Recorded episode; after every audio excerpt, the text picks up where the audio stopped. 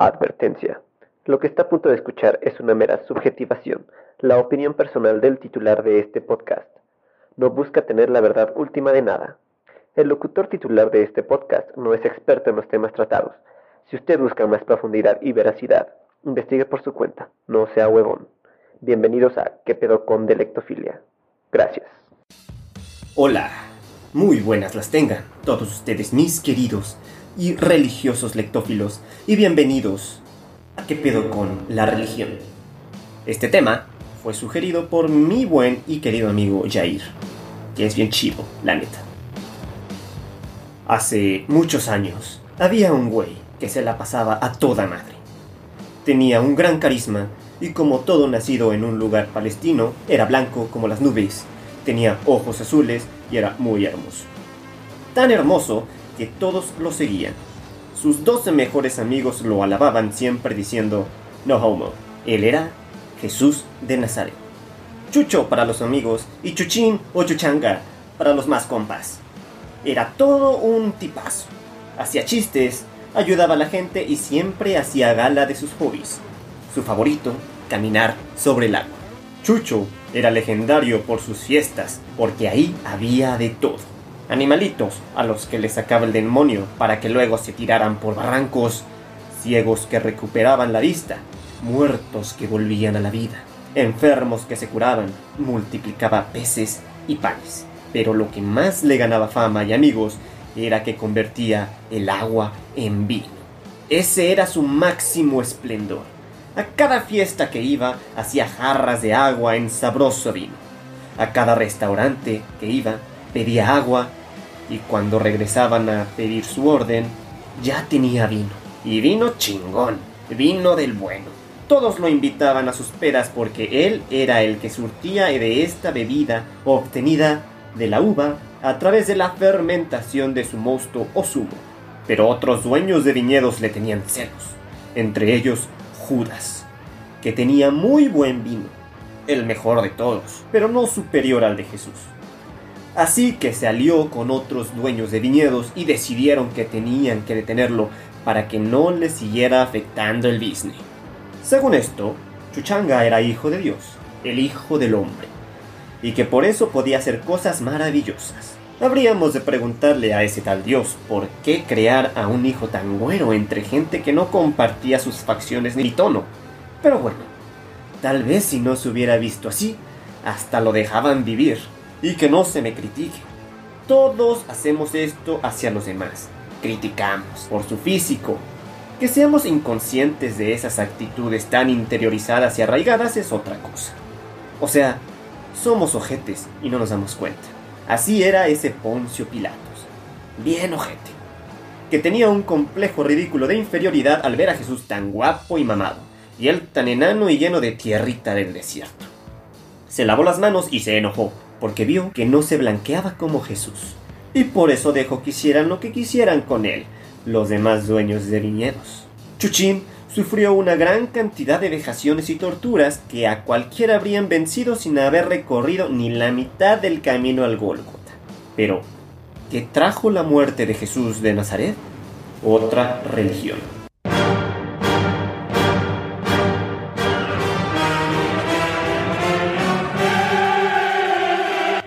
Religión dogmática y salvaje que fundó su poderío en el derramamiento de sangre inocente. ¿Qué digo religión? Una corporación, un negocio que se encargó de manipular a sus adeptos y mutilar hasta la muerte a aquellos que no seguían sus normas. Normas machistas y retrógradas, con excusas tan obscenas como la Inquisición, una institución que solo ha buscado silenciar a las voces disidentes, que solo buscan pluralidad de opinión y libertad de expresión. Libertad para ser. Así como libertad de creencia.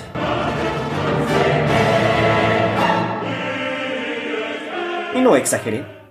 Sin embargo, ¿de verdad será tan mala la religión? Y no solo esta, sino la religión en general. Según un artículo de National Geographic, la religión es el resultado del esfuerzo del ser humano por contactar con el más allá. La experiencia religiosa proporciona explicaciones globales e interpretaciones acerca del mundo, Las religiones tradicionales se basan en una intensa ceremonia de intercambio de los vivos con sus ancestros y a su vez con el mundo espiritual que les rodea. La gran mayoría de religiones creen que el mundo y la humanidad fueron creados por una fuerza o ser superior. En las religiones monoteístas, o sea, las que creen en un solo ente creador, Dios está considerado por unanimidad como el Padre, consejero y preservador del mundo. Dentro de las religiones politeístas, o sea, las que creen en más de una deidad, hay habitualmente un Dios responsable de la creación. Las interpretaciones simbólicas y literarias que se le pueden dar a las historias acerca de la creación han sido motivo de disputa entre los seguidores religiosos. Sin embargo, todos rechazan la idea de que el origen de la vida fue una mera coincidencia. Ya sabe usted, el Gang Bang, digo, el Big Bang. O sea, que con la religión tratamos de explicarnos de forma alegórica lo que la ciencia nos dice, pero ¿Para qué? ¿Cuál es la finalidad de inventar historias con seres con poderes si nuestros investigadores humanos nos dan las respuestas? ¿Será que el hombre es débil y necesita algo superior a sí mismo para guiar sus actitudes? ¿O acaso nos vale madres lo que la ciencia nos dice a través de años y años de investigaciones solo porque, exactamente al igual que la religión, se la pasan contradiciéndose y proponiendo nuevas teorías? Porque si hay algo en común entre un religioso y un hombre de ciencia, es que se contradicen a cada rato. Claro que el hombre de ciencia, como sigue un parámetro de reglas definidas y de forma objetiva, cree que tiene más razón que el otro. El principal argumento del científico es... Es que la religión es el apio del pueblo. ¿El qué? La religión es el apio del pueblo. No, el apio no, el opio del pueblo porque se sostiene que la religión tiene un efecto idiotizante en la masa de gente que acepta todo sin cuestionarse en lo más mínimo. ¿Y cómo es esto? La religión es un conjunto de creencias con las que se busca la presunta salvación a través de rituales simbólicos muy precisos. Esto quiere decir que la religión también es un conjunto de reglas bajo las cuales, en teoría, debemos basar nuestro comportamiento para poder entrar al cielo a un mundo celestial que nos permite estar al lado de esa deidad que la religión en sí presume. Gracias a que es un conjunto de actitudes y comportamientos, estos pueden ser usados como método de control.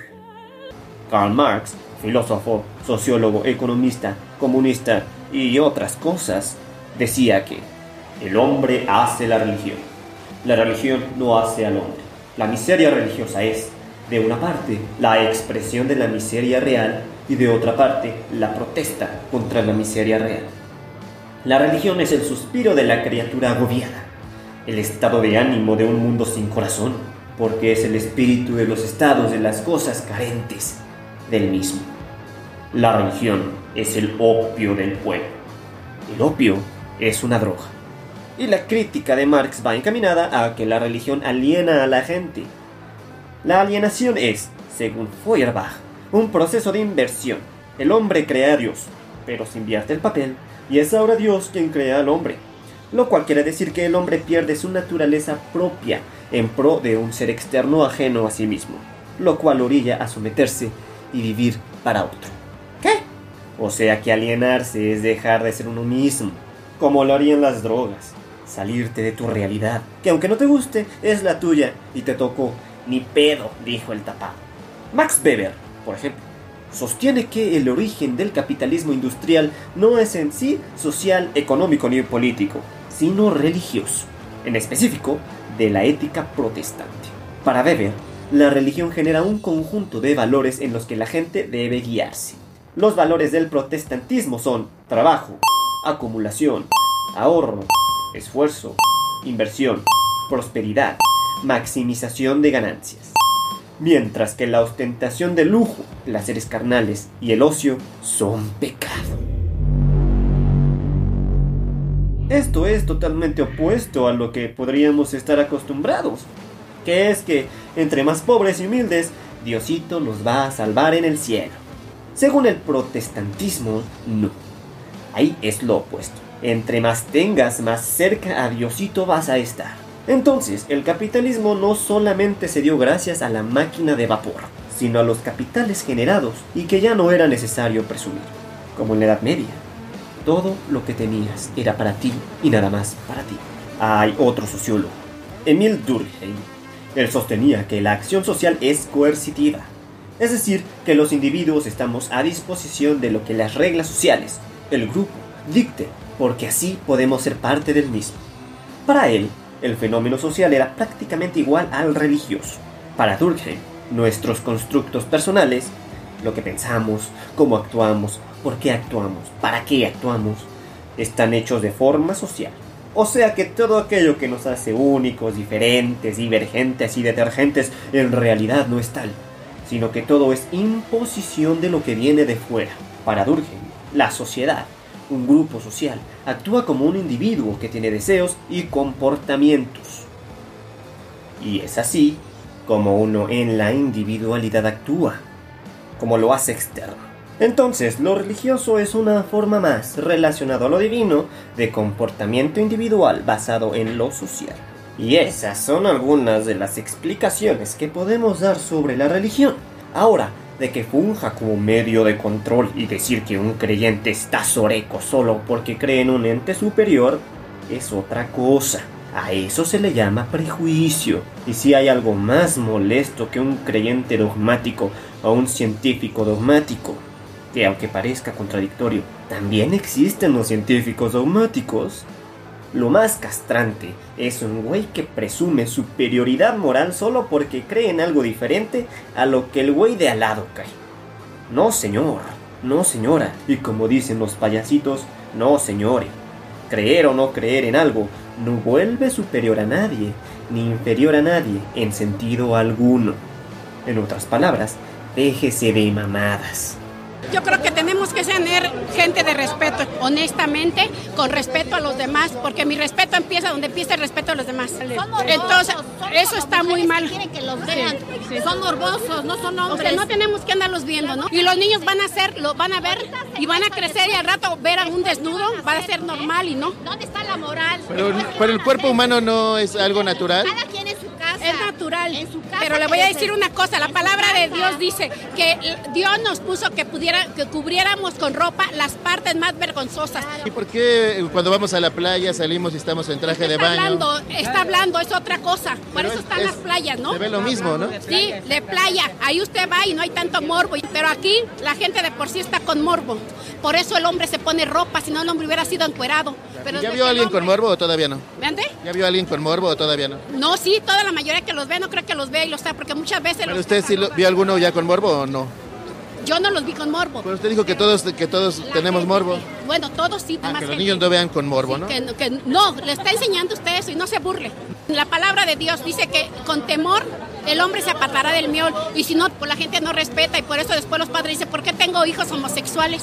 Porque les han permitido muchas cosas, ¿sí?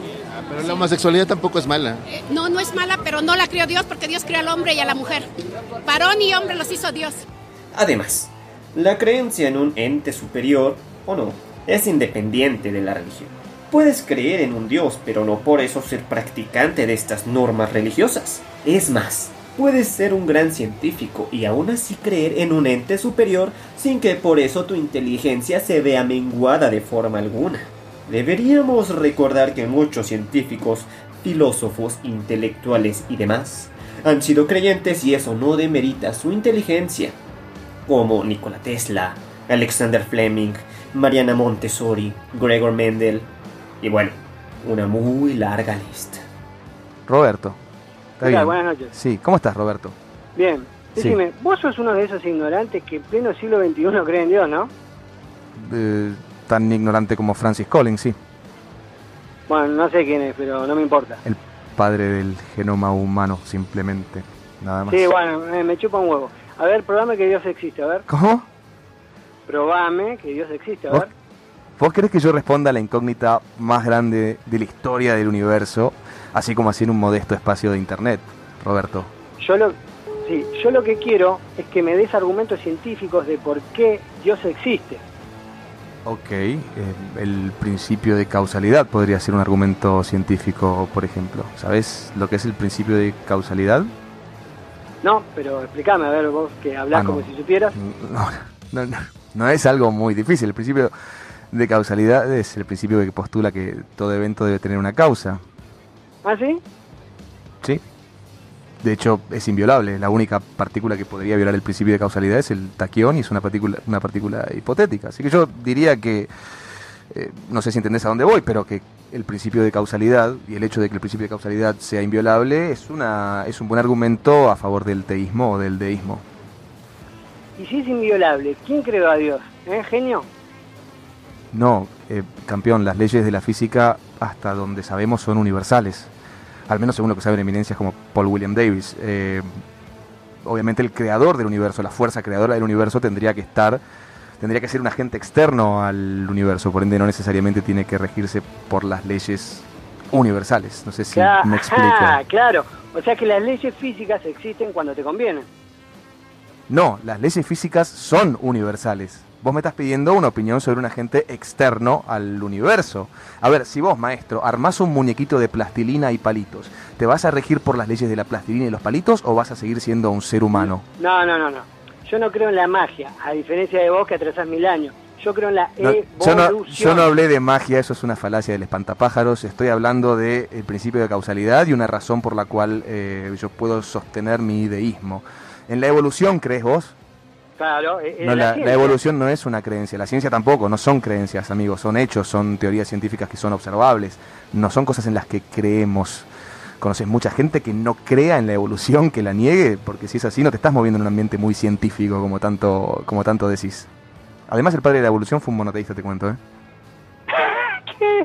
Darwin no era monoteísta, burro. Darwin no, ignorante. Darwin no es el padre de la evolución, maestro Aristóteles es el padre de la evolución, además el trabajo de Darwin es absolutamente derivativo del trabajo de Wallace. Y eh, por cierto, Wallace era espiritista y Darwin afirmaba que para que la evolución fuera posible hacía falta detrás de ella una mano inteligente. Darwin nunca dijo eso. Está en la página 92 o 93 de la autobiografía de Darwin, amigo.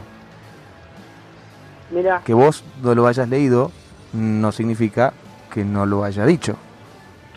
Pero eso es porque los que decían que eran ateos, lo- los perseguía la Inquisición. Ningún científico podría creer en Dios, pedazo de ignorante. A Darwin lo perseguía la...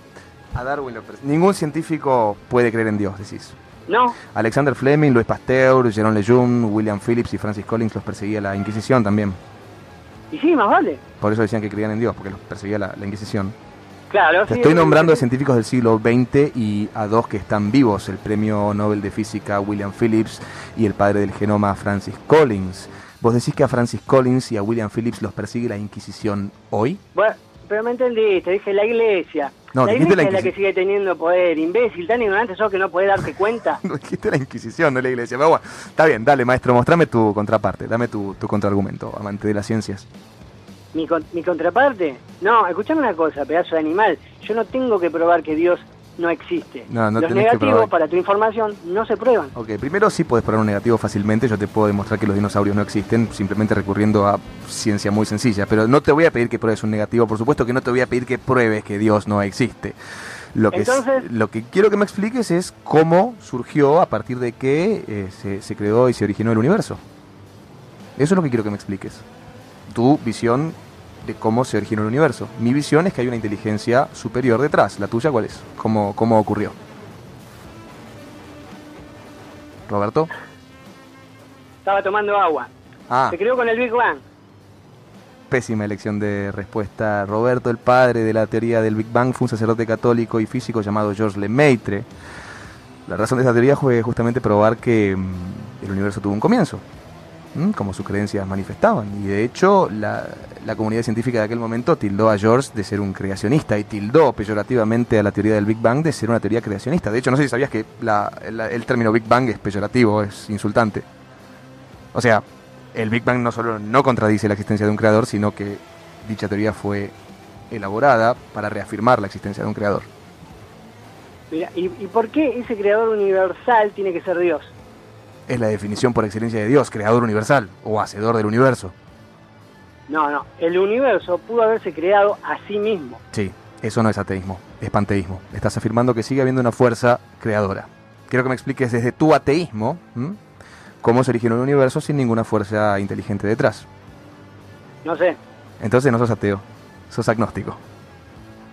No, es que yo, eh, te voy, a explicar, es que yo A a, ver, diferencia de vos, espero, no, no, eh, y sí, Sí. espero a que la ciencia Yo atraso lo mil años. ¿Vos esperás? ¿Cómo? Yo espero a que la ciencia lo descubra, que la ciencia lo pruebe. Ay, no, no pensás mientras, no teorizás, no, no filosofás, no pensás por vos mismo. Tu mérito es sentarte a esperar que alguien más lo descubra y te lo cuente, y eso te hace un juez de la, intele- de la intelectualidad ajena y, y, y andás señalando a los demás como ignorantes. Roberto, sigo esperando tu contraargumento. ¿Cómo y a partir de qué se generó el universo sin necesidad de un agente externo o inteligencia creadora? No, no, viejo, es que seguro pudo haber una fuerza inteligente detrás, solo que, que no es Dios. Estás diciendo que considerás que hay una fuerza o inteligencia creadora detrás del universo. Sí, sí, sí, sí, pero, pero escuchá, Bienvenido al teísmo, Roberto. Ahora sos tan ignorante como yo. Pero anda a hacerte romper el culo, pelotudo. Sinceramente, yo no sé de dónde saca la gente esa idea de que la religión reduce la inteligencia. No hay ninguna relación entre creer en un ente superior o ser practicante de alguna religión con la inteligencia.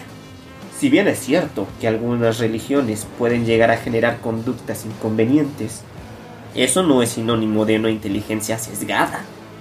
Y aquí hay otro problema.